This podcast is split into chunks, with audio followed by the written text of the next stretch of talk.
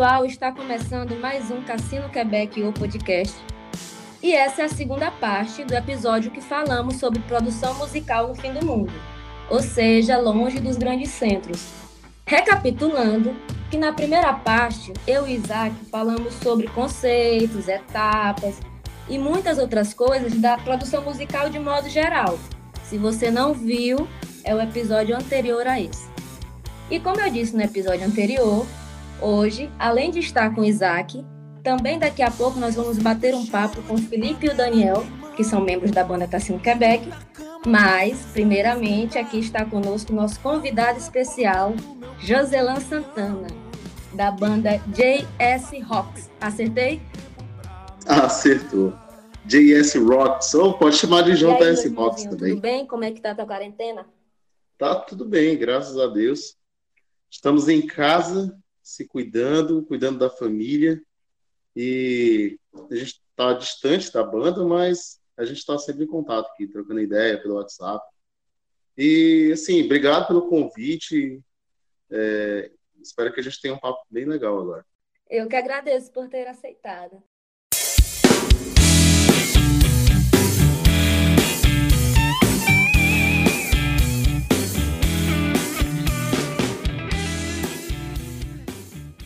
É, já que eu já iniciei falando da quarentena, conta um pouquinho para a gente como é que tá essa interação com a banda, tendo em vista que todo mundo tem que ficar em casa, né, como você mesmo disse.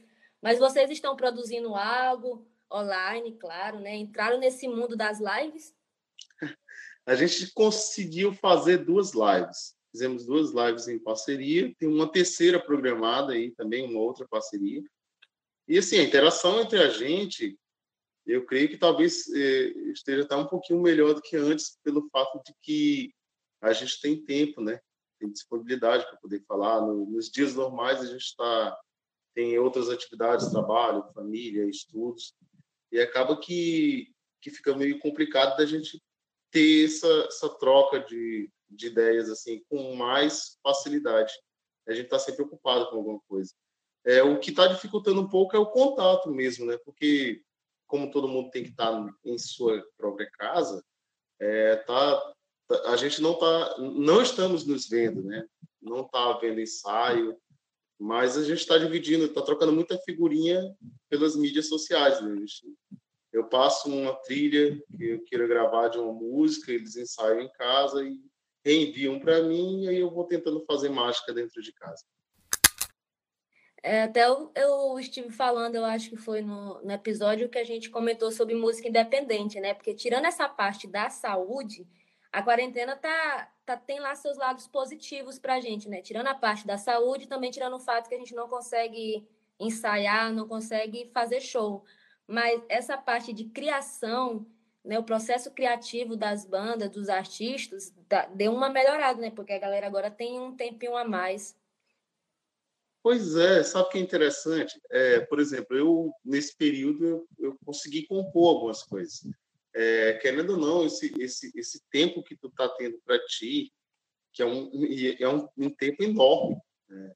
A empresa que eu trabalho me deu férias coletivas, então estou ficando em casa o tempo todo. Então a gente está aprendendo a ter com, contato com a família de novo, tá aprendendo a conviver com a família. É, e assim, e aí os sentimentos afloram sabe? Você, você tem um misto de, de sentimentos durante o dia e, e isso aí te, te, te traz inspiração para compor, para escrever. E assim, é questão de arranjo de música que eu tenho pego os instrumentos e brincado de vez em quando. E aí vai, vai surgindo um elemento aqui, outro ali, aí eu divido com os meninos, os meninos dividem o que fazem em casa. É, para questão de produção, eu acho que está sendo um momento muito bom. Eu acredito. Para a gente também está sendo muito produtivo. A gente já tinha esse costume né, de, de trabalhar com online e agora a gente consegue melhor dividir o nosso conteúdo, fazer umas entregas legais, mesmo é, fazendo tudo à distância. É, o podcast é uma, uma dessas coisas, né? Antes a gente não tinha tempo para gravar, a gente tinha agendado várias vezes já e sempre não dava. Aí agora a gente está conseguindo botar para frente. Esse já é nosso terceiro episódio. Mas vamos lá. Agora, tirando a parte da quarentena, Diga aí um pouquinho para a gente como é a produção musical de vocês. Pois é. No, nos dias normais, em que a gente tem que dividir o tempo com o trabalho, com a escola e com a família também, é, se torna bem difícil trabalhar com produção musical, né? Porque a gente sabe que o trabalho de divulgação é um trabalho de formiguinha mesmo, assim. Você tem que ir aos lugares, tem que tem que conversar com as pessoas, tem que levar o produto até as pessoas. E assim, é, às vezes se torna bem mais complicado devido às outras atividades que a gente tem, né? Porque a gente, a gente, o fato de a gente estar bem distante dos, dos grandes centros, é, no, no, nos torna assim, a gente tem que ser mais autossuficiente. A gente tem que aprender a fazer e, e para aprender a fazer a gente tem que ralar, né? Tem que fazer o dia a dia. Então a gente a gente tem que realmente fazer esse trabalho de ter que ir até, até o cliente para poder mostrar. Porém, é, por outro lado, é, o que torna mais difícil é porque tem muita gente também talentosa nesse meio, que também está trabalhando, e a gente tem que se enquadrar no meio, tem que estar tá, tem que em meio a eles. E assim, às vezes as pessoas não estão tão disponíveis para fazer formatar parcerias. Eu acredito que é, para você ser visto em determinado espaço, em determinado lugar, de, deve existir uma cena. É exemplo de, por exemplo, o estilo que a gente toca. A gente puxa muito dos anos 80. Então, é, o meu acho que a memória que eu acho que o rock foi, se mais produziu foi na década de 80, onde tinha Legião Urbana, tinha Titãs, tinha RPM e tudo mais. Então, o que, que acontece? Eu acho que para poder surgir um destaque ali, você precisa criar uma cena. E aí, assim, para criar uma cena, você tem que trabalhar em conjunto com outras pessoas, você tem que participar de grupos. E, e assim, muitas vezes eu vejo que algumas pessoas ainda têm receio disso. Não sei se porque algumas pessoas têm, um, têm uma certa estabilidade, está na zona de conforto, e não sei se porque tem um certo receio de alguém chegar e tomar o lugar, não sei se por isso, mas as pessoas têm esse receio de participar de grupos e aí eu acho que aí é onde está o maior desafio da gente, porque eu acredito que você só vai conseguir realmente o destaque se, se houver uma cena, se houver algum destaque para sua região. E como a gente está muito afastado, o ideal seria a gente trabalhar mais em grupo. É verdade, a gente aqui também meio que tenta criar, né, uma... A gente tentou criar uma cena com a Sociedade do Rock, que era o... tinha um coletivo de bandas, eu acho que tu... até cheguei a comentar contigo, acho que tu lembra. E aí, é... você conseguir captar o público, a gente tem que fazer mesmo esse trabalho de, de formiguinha. E aí, atualmente, a gente está 100% dedicada ao nosso trabalho autoral, né? A gente não toca mais cover. Fazemos releituras, mas não tocamos mais cover por aí. A gente preza o nosso trabalho autoral, que é aquele trabalho suado que a gente passa a madrugada no estúdio, que coloca a nossa música na, nas plataformas. É, vocês estão com algum trabalho autoral ou, tu, ou pensa em fazer ou já gravou? Pois é, é, a gente já se conhece, né, já que desde o outro projeto que nós tínhamos, que era a Retroset. E assim, na, na Retroset a gente iniciou um trabalho voltado para o autoral, mas como a gente precisava de visibilidade, a gente é, optou por fazer o cover para que a gente fosse visto pela sociedade. É, eu creio que talvez isso tenha sido um erro, porque, é, de alguma maneira, o, o fato justamente da gente estar bem mais afastado, o autoral muitas vezes não, não tem uma porta escancarada aberta de você vem aqui e toca a tua música. Então, isso. É, não, não, aqui, né? Não aqui no Maranhão, é, eu acredito que aí no Piauí, mas existem algumas outras cidades. Isso, isso. Mas o fato da, da, justamente da gente estar distante de muita coisa, não existe isso. Então, as pessoas. É, existem outros estilos musicais que são é, mais acessíveis para o público em geral, ou, sei, ou o público aceita com mais facilidade alguns estilos. Por conta de da, por uma questão cultural. E e assim a gente começou a trabalhar no autoral e gerou talvez uma, uma divergência de opiniões. Por quê? Porque a partir do momento que a gente começou a trabalhar mais com autoral a gente passou a fazer menos apresentações menos shows. E aí é, essa divergência fez com que eu tomasse a decisão de reiniciar de novo. E aí a Retroset continuou, só que Retroset hoje em dia só faz cover e eu decidi tentar encarar o autoral. Por uma questão novamente de ter que continuar na ativa, de continuar apresentando meu trabalho, eu meio que repeti a mesma situação, né? É, trabalhar de novo com o cover para depois apresentar o autoral. E assim, é, temos sim, durante esse período, a gente tem um ano só com JS Rocks, durante esse período a gente trabalhou bastante na reformatação das músicas que eu lancei quando estava na Retro 7. E estou incluindo músicas novas. Mas a questão justamente do tempo, que é o fator que mais maltrata, a gente não está tendo ainda a oportunidade de fazer da forma que a gente queria fazer. Então, assim, nos dias normais a gente não tem essa, essa, esse tempo, essa disponibilidade de poder produzir. E, assim, esse período da quarentena está tá possibilitando que a gente consiga trabalhar nisso. Então, por exemplo, a gente lançou agora recentemente, relançou a, a música Indiferente, que a gente gravou na época da Retro 7, e aí a gente criou novos arranjos, colocou um solo que não tinha na música, é, e a gente diminuiu o andamento da música e a gente relançou ela. Só que daí o que, que acontece? Eu queria fazer uma coisa legal, como a gente está todo mundo distante, então eu convidei o Matheus, da banda Patrola, para poder cantar na música, convidei o Igor, que fundou comigo a Retro 7, então tem participação especial também, a família, todo mundo está em casa, mas então a gente relançou a música. Não foi do jeito que eu queria, até porque eu tive que criar, assim, pegar captação de celulares para poder colocar num programa de, de áudio, para poder fazer a edição, mixar e, e, jogar na internet.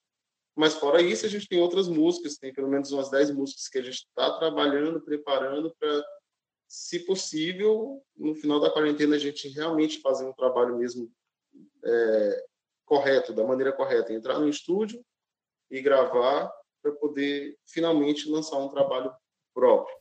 Mas para quem quer ouvir a música, né? A gente encontra a música onde?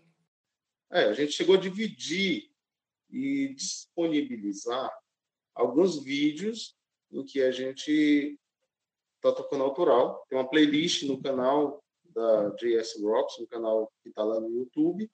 Tem um endereçozinho lá, através do Instagram, você tem um link, tem o Instagram da banda, né, que é o jsrocks.oficial. Tem um link no perfil do Instagram que vai dar acesso direto ao canal do YouTube. Lá tem uma playlist com o nome JS Rocks e lá nessa playlist é, só tem músicas autorais. Então lá tem Bike Azul, que é uma música que foi composta e já veio já veio é, para JS Rocks, ela não foi tocada em outros projetos.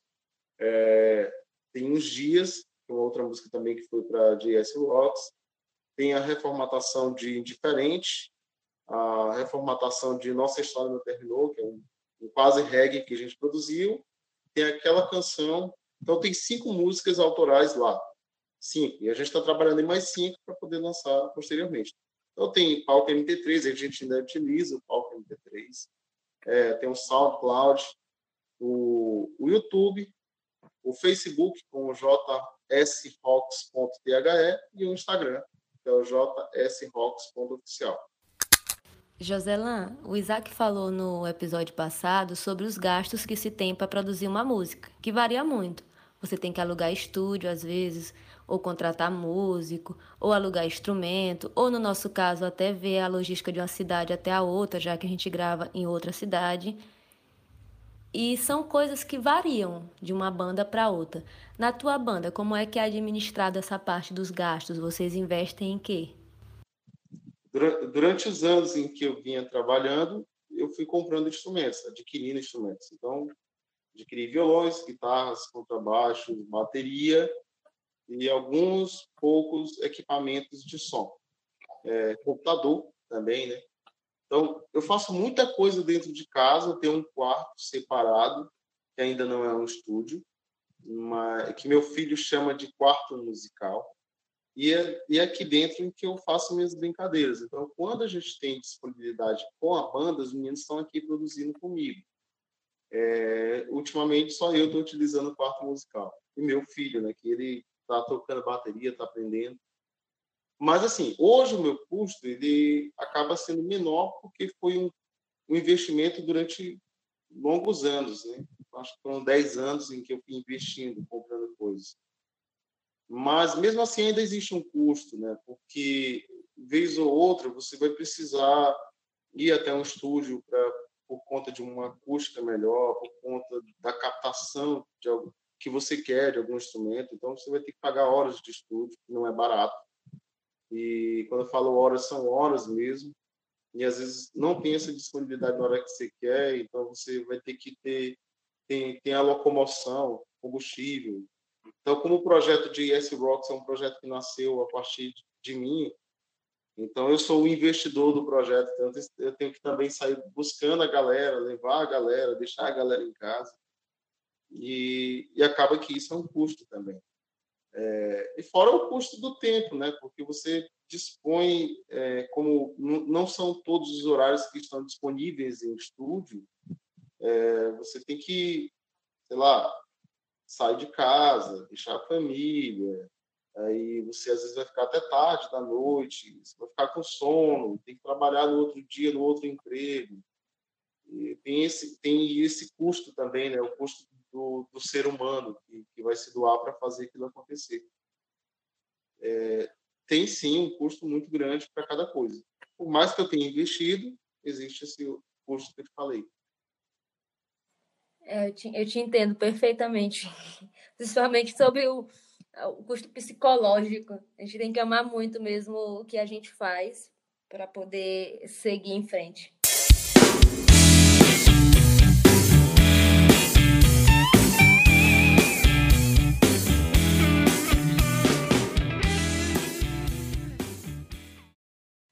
Alô, galera. Que é o Isaac Souza. Estou assumindo aqui o comando da nave enquanto a Jaque tira um cochilo. E vou tentar conduzir agora essa segunda parte do papo sobre produzir música no fim do mundo.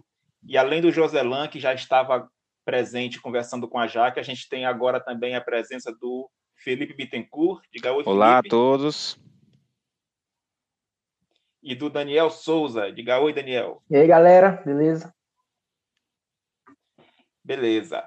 Então, caras, é o seguinte: a gente tem feito esses encontros e tem conversado sobre o nosso trabalho de músicos independentes e, sobretudo, de músicos independentes num lugar do mundo em que é mais difícil ser músico independente do que em centros de distribuição de música, do que em grandes cidades, né, grandes centros. Então, e a gente vai contando essas histórias e falando das nossas dificuldades, dos nossos desafios e das nossas soluções e vai criando meio que uma aura assim de heroísmo e a gente é nós somos esses esses aventureiros, esses caras que botam a faca no dente e cai para cima do, do perigo, né? Mas também a verdade é que quando a gente está nessa jornada, nessa estrada, a gente quebra muito a cara também, né? A gente dá com os burros na água muitas vezes e isso acaba nos levando a viver situações inusitadas e, e, e, nem, e nem por isso ruins. São situações de aprendizado, são situações que, é, que muitas vezes são também divertidas tal, e trazem alegria. Então, eu queria que a gente falasse agora, que vocês falassem, compartilhassem com a gente, essas memórias que vocês têm de, de especialmente dessas dessas quebradas de cara, desses burros náguas que, que, que a gente dá. Vamos começar por aí. Vamos começar pelas vezes, pelas nossas videocassetadas, né? Vamos dizer assim. Então, vou, vou querer que cada um de vocês traga na memória aí uma dessas histórias é, para compartilhar com a galera. Depois a gente fala de coisas mais, mais leves e mais divertidas. Então, vou começar aí pelo Felipe. Diz aí, Felipe, conta uma videocassetada tua pra gente. Cara, eu acho que uma videocassetada bacana que nós vivenciamos com a Cassino Quebec foi o Festival John Valley, na cidade, na cidade de Pedreiras. Esse, esse festival foi, assim, a, a gente, eu, eu considerei aquilo uma grande enrascada, né? A, a, entendi que seria uma coisa, quando a gente chegou lá e viu a, a realidade, deu uma desanimada, né? Porque era um evento que aparentemente, o que no seu passado é que estava sendo muito bem divulgado, que tinha uma grande expectativa do público, e quando a gente chegou lá, a gente se deparou com um local esquisito, escuro, na, na, foi na ABB de, de, de Pedreiras, e tinha umas poucas pessoas que dá para contar assim nos dedos, né? E um espaço imenso, né? Eu acho que se, talvez se ainda se fosse menor, ainda dava uma, um clima bacana, né? Mas estava muito esquisito aquilo. E, e as bandas tocando assim totalmente distante do que e, exato, um estilo diferente, né? A gente tentando tá sempre aprimorando nosso som para trazer um negócio mais mais clássico, mais tranquilo e tal. E a gente estava no meio do, da galera gritando, xingando, o público indo embora. O, o, pouco do público que tinha foi embora quando a gente começou a tocar. E eu acho, eu acho que se, duvidar ali no final da noite tinha umas cinco pessoas no máximo, né? Eu acho que não tinha ninguém assim que não fosse da organização. É verdade. E assim, mas aquilo ali trouxe frutos positivos pra gente, né?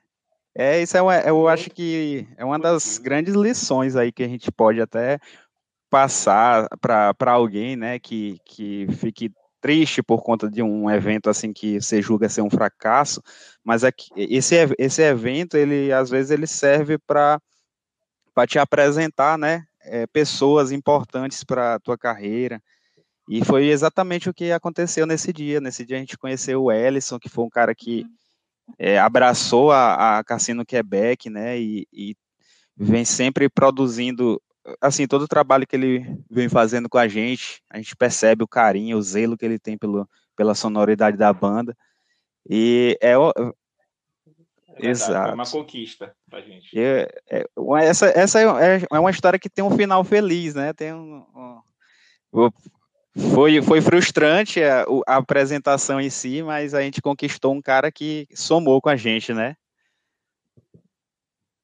É, eu, nem, eu nem acho assim que a, que a apresentação tenha sido frustrante. Assim, na minha memória, inclusive, eu acho que a gente se apresentou tão bem que foi o que fez o Ellison é, é, gostar da gente, né? Que ele, ele falou, inclusive, essa semana mesmo lá na live, ele lembrou dessa mesma noite aí, que já é uma noite lendária da nossa história. Mas, mas quando.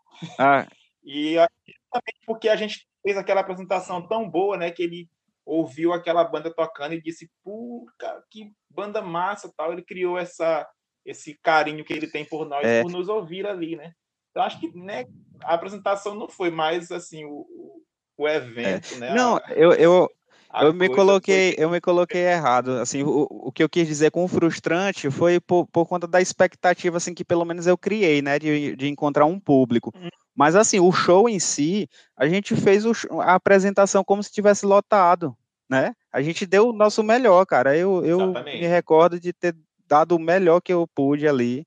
E realmente é por isso aí que, que é. É, a gente chamou a atenção, né, do, do Ellison. A gente encontrou um fã que vale por mil. Pela né, aquela vale casa lotada, né? Mil, Valeria pela casa lotada. Por, exatamente vale, vale por uma casa lotada. Foi melhor do que uma casa lotada, né? Em alguns, em certo sentido, porque graças a, a esse encontro a gente tem hoje nossas, nossas, nossas gravações bem feitas, bem, bem, bem caprichadas como ele faz. E tu, Daniel?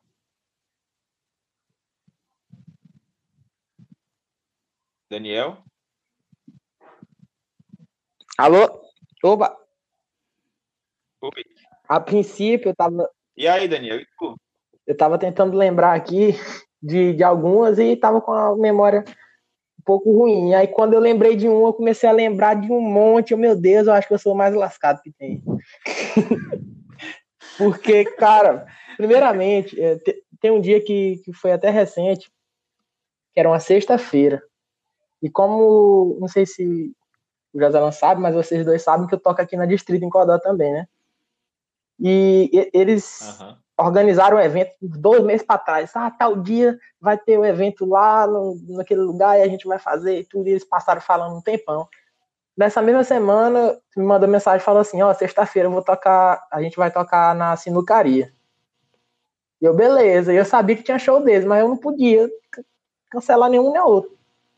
Porque ele já tava com essa expectativa muito grande. Aí eu falei, cara, como é que eu vou fazer? Eu perguntei o horário do show para ti, tu disse que era 20 horas na sinucaria no shopping. E o, os caras tinham show aqui meia-noite. E eu trabalho horário normal, é horário comercial de, de 8 até 18. Aí nesse dia eu saí um pouquinho mais cedo, dei uma doença lá no escritório, saí um pouquinho mais cedo, peguei, que era segredo. Era segredo até agora. Tomara que ninguém. ninguém tomara que ninguém. Vai, Não, vou até divulgar Vai pro ele. YouTube. Vai pro YouTube. enfim. É, cara. Era segredo, enfim. Aí eu subi na minha moto, que eu sempre fui tocar de moto até quando não estava atrasado, né? Enfim. Subi na minha moto e ganhei esse mundo atrás de Caxias para chegar no horário. Beleza, cheguei em Caxias em cima da hora, já pensando que os caras estavam tudo com raiva de mim porque eu cheguei em cima da hora, mas não, tava tudo lá de boa. A gente foi, fez o som. O dia, inclusive, eu lembro que o show foi muito bom. É, aí acabou o show 10, 10 horas, eu tinha que estar aqui 11 e meia. Aí eu tava com a, com a minha namorada e essa mulher inventou de beber lá nesse dia na sinucaria. E eu vinha nessa BR voado, doido para chegar aqui a tempo, e essa mulher beba atrás, querendo lado, dizendo que tinha um eclipse, e ela falava: olha o eclipse, e eu, meu Deus, segura. Aí eu cheguei aqui, os caras estavam em cima do palco lá também com raiva de mim, cara. E toquei mais três horas, já tinha tocado duas horas com a Cassina, toquei mais três horas com a, com a Distrito. Deu tudo certo, mas foi um perrengue que no outro dia minha cabeça estava inchada. E, e, tirando essa vez, tem uma que foi a mais frustrante para mim, que foi um dia que, novamente, era uma sexta-feira, eu saí às pressas do meu, do meu trabalho também de moto, dessa vez sozinha.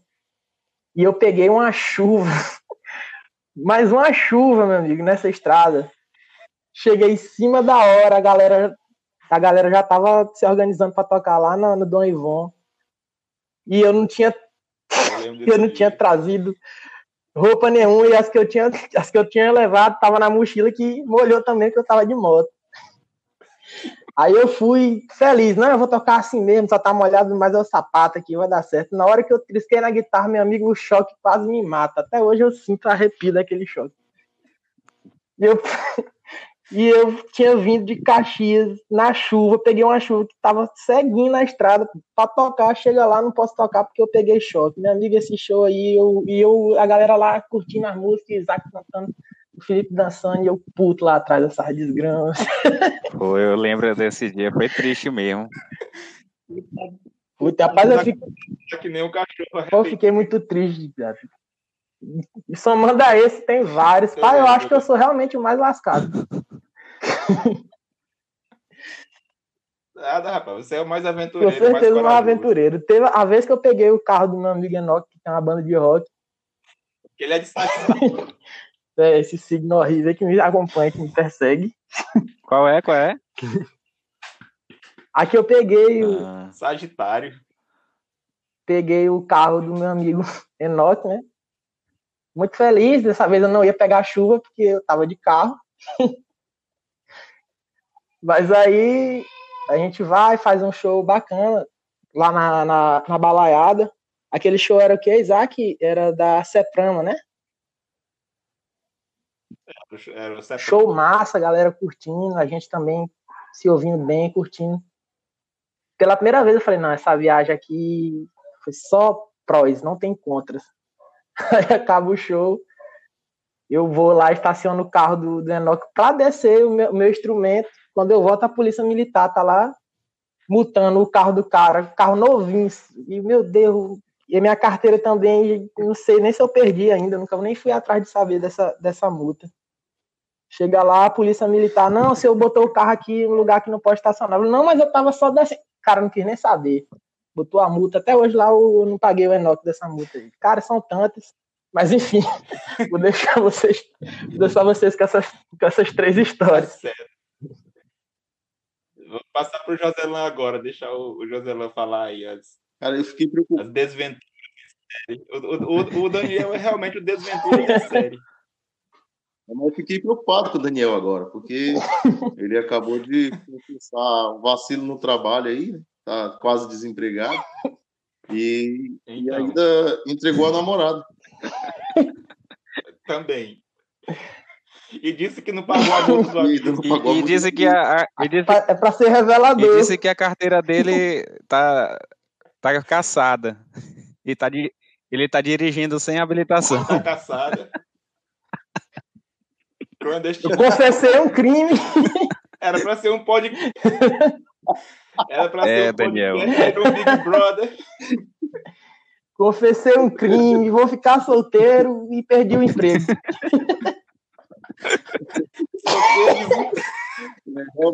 Realmente E a tá sendo Inclusive, eu acho que esse podcast ele vai, ele vai ser mais uma das histórias de, de desastre.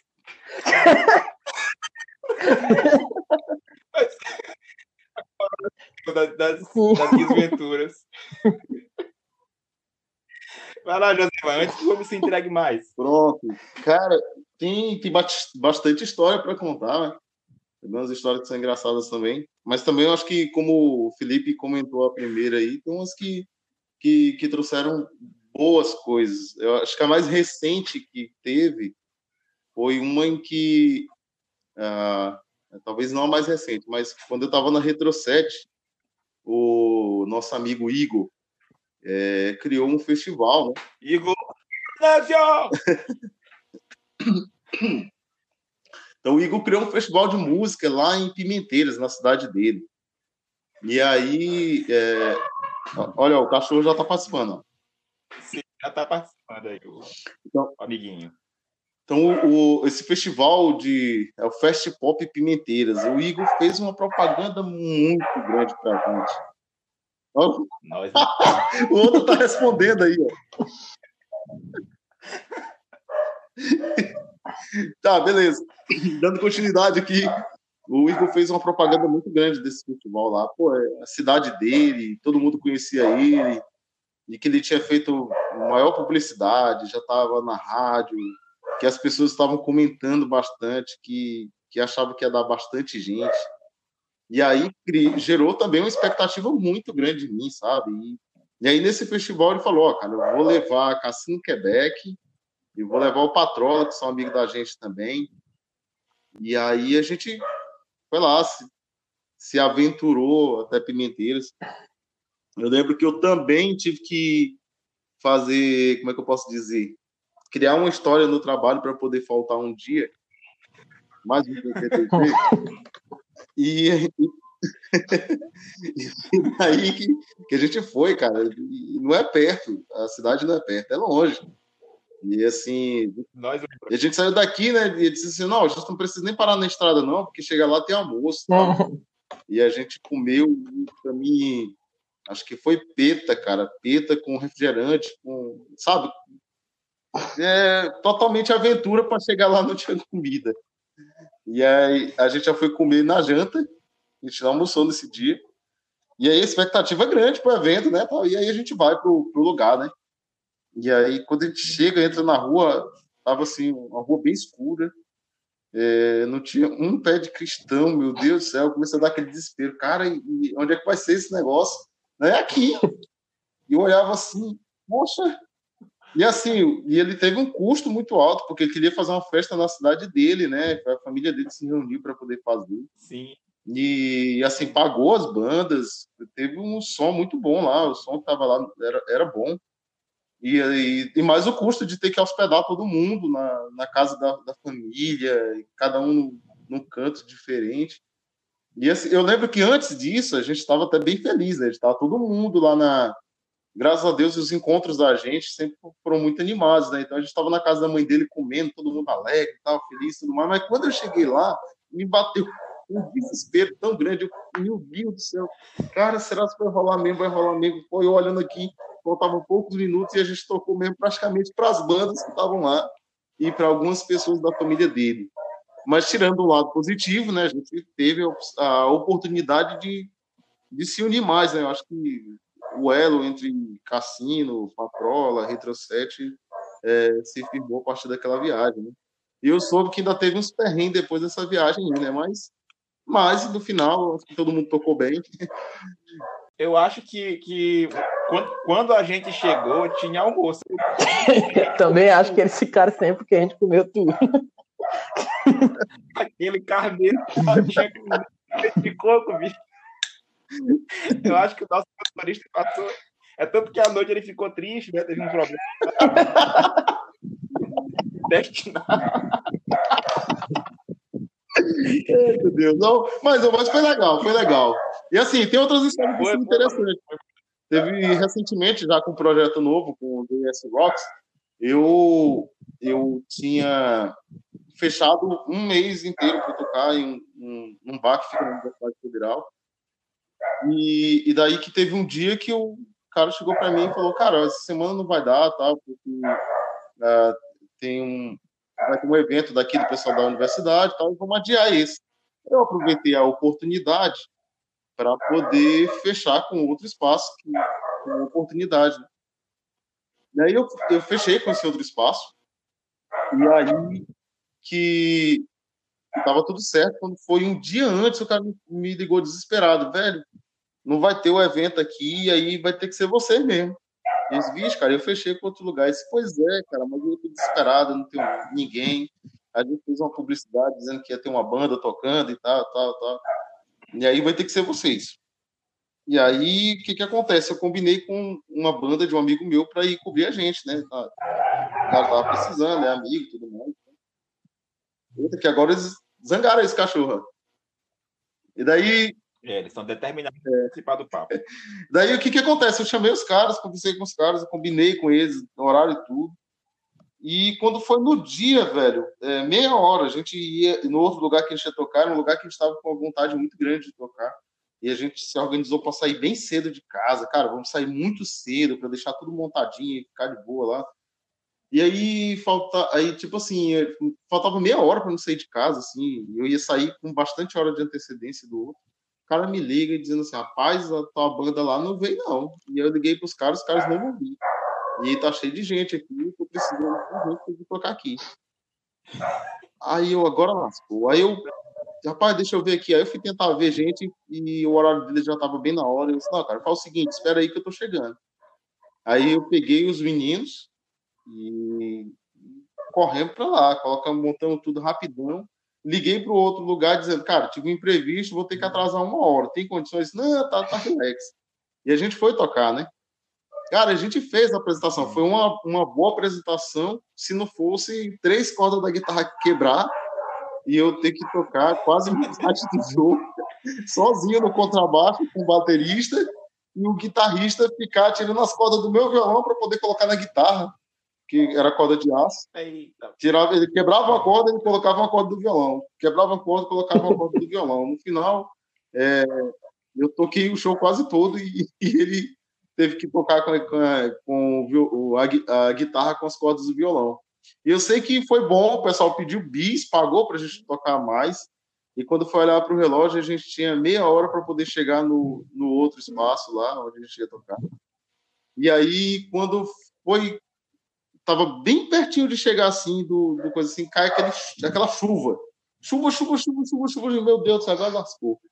Aí a gente pega, pega os instrumentos na chuva, com tudo, caixa, e tira do carro para poder montar. E aí eu disse, rapaz, não vai rolar com essa chuva não, não vai rolar com essa chuva não. Cara, quando deu assim, em meia hora a gente conseguiu montar tudo, montou tudo, quando tava tudo no lugar assim, de repente a chuva parou. E aí a galera começou a chegar. E aí a gente tinha que tocar, né? Mas graças a Deus foi uma boa apresentação também, foi muito bom também, mas o sufoco daquela noite é, entrou para a história aí. O segundo show foi sem corda também. O segundo, ah, o segundo show foi com as cordas do, do, do violão na guitarra. E, e daí que, que a gente terminou a apresentação e a gente foi deixar o, o Josué em casa, né? Nessa época era, era Power Trio, eu, o Felipe e o Josué. Daí, quando a gente chega na porta da casa do Josué, a família dele, os pais dele, tem uma, uma outra casa, em outro lugar, eles saíram e deixaram. Quem ficou na casa foi o irmão do Josué. O irmão Josué estava sozinho em casa, decidiu que não ia ficar sozinho em casa, decidiu sair.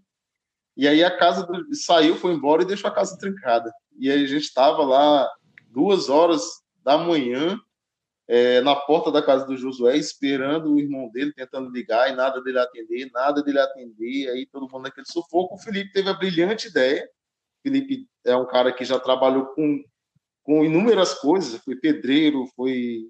Cara, ele foi tudo. Ele já ele é, é marceneiro, pintor. E ele disse que em determinado tempo na vida dele ele foi chaveiro. E ele decidiu tentar abrir a porta da casa do cara com uns pedaços de arame que ele encontrou no meio do chão. Aí ele quebrou a fechadura. Os caras tiveram que destelhar a casa para poder entrar. E, e assim, é, fechamos com chave de ouro, né? Sabe? Que Impressionante, muito, muito bacana colocar o bumbo da bateria por cima do muro para o cara receber do outro lado, ele poder guardar dentro de casa, porque ele teve que entrar pelo teto, abrir a janela, abrir a porta do fundo para poder receber as coisas. Mas assim, né, o que, que valeu é que, graças a Deus, não choveu mais naquela noite e eu acho que a goteira que ele deixou no teto não, chegou a prejudicar o pessoal. É, isso aí me lembra os tempos de igreja que a gente aprontava coisas desse tipo. Tentava abrir as portas então, alheias? Não, mas quebrar a fechadura, passar instrumento por cima de muro, é, tacar a corda de, de, um instrumento em outro, essas coisas a gente fez muito na igreja. Tocar guitarra com, com que na verdade não era uma guitarra, era um arco.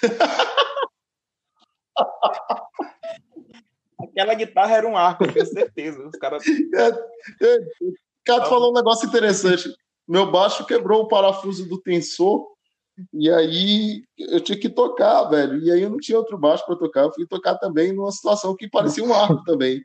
Imagina aí sei, o sacrifício que é tu tocar um contrabaixo com, com as cordas que dá para passar teu braço inteiro assim, entre a corda é e o Lembrem aí as, alguma história dessas idiotas de vocês. Cara, é, idiota, eu acho que já falei que idiotice demais, né? Vou deixar pro Felipe, que eu acho que eu já contei demais. É, é, agora me pegou de surpresa, assim, mas eu tenho um, deixa eu ver, uma lembrança de algo idiota. Eu e Isaac estávamos vivendo por uma situação assim um tanto conturbada assim de ideias, né? A gente estava se desencontrando nas coisas e e ninguém queria dar o braço a ceder para compreender o outro. E aí, depois o Isaac conta a versão dele, né? Mas a minha é essa. E aí a gente foi fazer um show, um show muito importante para a banda, que foi a, a inauguração do Mirante. E a gente estava, assim como outras atrações locais, a gente abriu o show do, do, do cantor Paulo Ricardo. E a, foi um show grande, com muita gente na, na, nessa inauguração, né? Um show aberto para a população. E na, nessa época nós éramos um power trio. Era só eu, Isaac e o Breno na bateria. E aí a gente foi subir para fazer esse show e, e, a minha comunicação com o Isaac estava uhum. precária, porque a gente estava com num, num, clima chato entre, entre nós, né?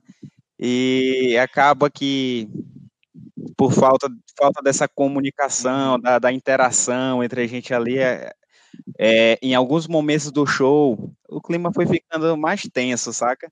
Mas a gente fez uma boa apresentação, só que a nossa relação que não estava bacana. Eu lembro desse dia e, e fez bem até o Joselan lembrar das cordas quebradas, que nesse dia o Isaac quebrou de umas três para quatro cordas da guitarra.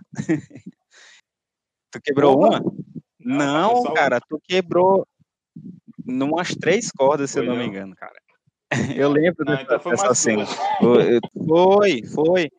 Então, assim, Até são situações que, corda, onde de uma- eu, uma- uma refletindo depois, né, eu vejo assim, pô, isso foi uma coisa idiota que a gente poderia ter consertado, né, com, com uma conversa franca e tal, mas tudo isso serve de, de aprendizado, né? Sim, e isso também está tá dentro das no- dos nossos desafios como músicos independentes, né? Porque nós somos, na verdade, companheiros de viagem. E aí, eventualmente, pode acontecer dessas tretas, dessas. O importante é que a gente saiba lidar com isso e sair disso, né? E sair É, eu, melhor. eu acredito que todas essas vezes que eu falei, eu tenho várias, né? Vezes que eu tive que passar algumas, algumas coisas para poder tocar. Mas acredito que apesar de todas essas dificuldades, a gente que se propõe a fazer música independente, é preciso gastar nossas energias assim mesmo, né? Com nossas produções, bolar estratégias e se esforçar para chegar lá e fazer nosso som. Então, todas essas histórias aí são, apesar de, de eu ter perdido emprego, ter ficado solteiro, tudo isso, todas elas compensam muito. Justamente, cara. Mas, mas, mas eu tenho, tenho, assim, falar agora, falou de questão de conflito e tudo mais, cara.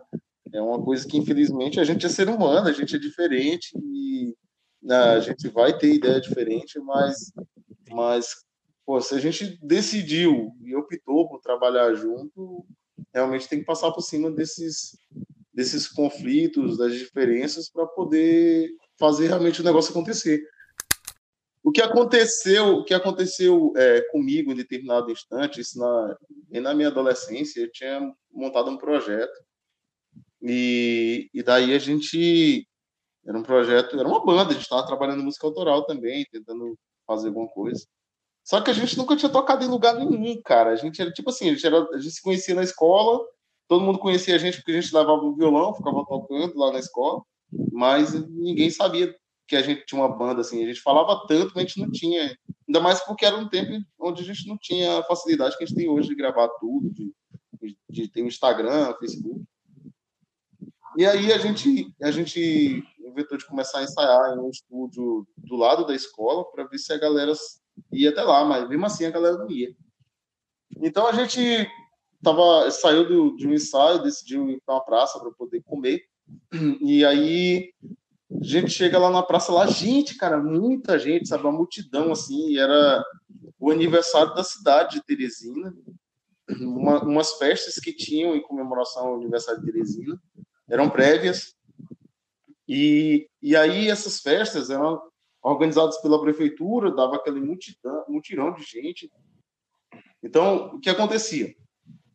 Muita gente, aí a gente tinha acabado de, de, de competir em um festival de música daqui de Teresina, que era o Chapadão, e a gente tinha sido finalista nesse festival, só tocando, três caras tocando violão e cantando uma música, né? E, e aí a gente aproveitou, eu falando com os caras, pô, vai ter um show aí, se eu conhecer alguém em cima do palco, eu tenho coragem de chegar lá e pedir para tocar.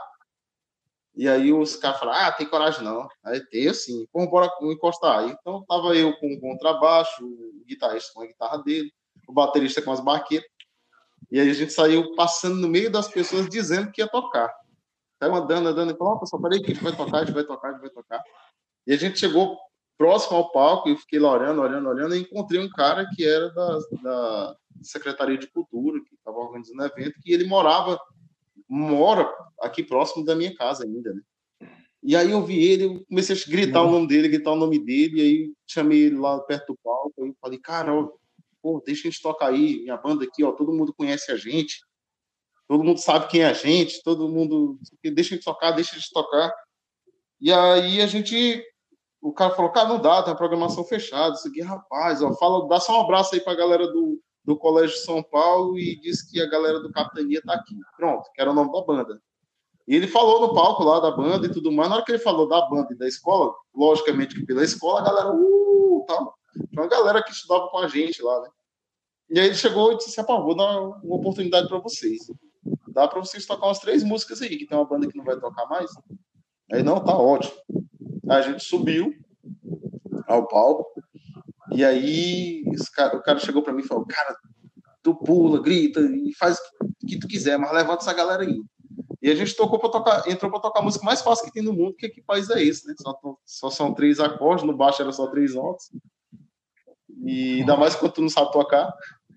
Então eu fiz que país é esse lá e gritava, berrava, xinguei meio mundo de político e tal, e fracacei lá e tudo mais. E aí depois a gente decidiu tocar uma música nossa, e depois a gente tocou uma música do Engenheiros Havaí, que era bem calminha e tal. Aí tocamos a música e tudo mais, aí acabou a música assim, no final a gente pegou e já emendou no Que País é Esse de novo, fazendo a quarta música lá e entrando Que é Esse, e o cara olhando assim pra minha cara, porra, já são três músicas, disse, não, mas é a mesma música. Aí o, o da outra banda já estava chegando perto, e aí eu, eu cheguei pro cara e disse assim, cara, segura bem esse baixo aí, segurou o baixo, eu pum, saí correndo do palco e pulei no meio da galera. Aí Tá doido? Foi massa. Eu pulei, a galera segurou e tal, toda aquela euforia do setor. E eu abandonei os caras no palco, tocando com o baixista da outra banda. E eu sei que que país é esse tem uns 3 minutos, demorou quase uns 20 minutos, porque eu, tinha um solo infinito que o guitarrista não queria parar de fazer. E aí a gente terminou a apresentação lá, quase que jogado para fora do palco, os caras, né? Eu já tava fora. E nunca mais foi e aí o, o, baterista da banda, quando saiu, o cara ficou pé da vida, porque eu larguei os caras no palco e fui lá para baixo. E aí começou uma, uma, discussão besta, assim, no meio da galera, assim, e tal, e tudo mais, e o cara é, veio pra, pra porrada mesmo, chamou porrada, porque ele ficou zangado, porque disse que eu não poderia ter feito aquilo e tal, e aí acabou que a gente discutiu, entrou na porrada e a banda acabou. o primeiro show foi também o primeiro e último. O primeiro significativo show e o último, cara. E a banda acabou por isso, cara. Eu te juro que passaram-se. É, pô, tenho 35 anos de idade, tá com uns 20 anos que, que rolou isso aí. E aí eu, eu vim falar com os caras há dois anos atrás, pô. A gente tava zangado até, até ontem, praticamente por causa de nada. Ué, poderia ter sido um, é um, grande sucesso aí e tal no, no mundo aí e acabou por conta de que eu pulei do palco. Nada, virou, virou uma grande história. Então, caras, valeu por vocês terem participado desse episódio, por vocês compartilharem suas histórias, suas memórias, suas experiências. Valeu você que nos escutou, que se tornou parte desse nosso mundo durante esse tempo que a gente esteve junto aí. Siga a banda Cassino Quebec no Instagram, é arroba Cassino Quebec. No Facebook é arroba Cassino Quebec. No Twitter é arroba underline Cassino Quebec. Nosso site oficial é bandacassinoquebec.com e a gente está no YouTube youtube.com Cassino Quebec. Você também pode nos ouvir no Spotify, no Deezer, no Apple Music, em todas as plataformas de streaming e a gente está com um single novo, quentinho, que saiu semana passada, chamado Saúde escute, compartilhe com seus amigos, ou pode curtir, adicione as suas playlists. Cola com a gente que é massa. Muito obrigado. Até a próxima. O amor de uma enfermeira que queira cuidar de mim para garantir minha saúde. Eu quero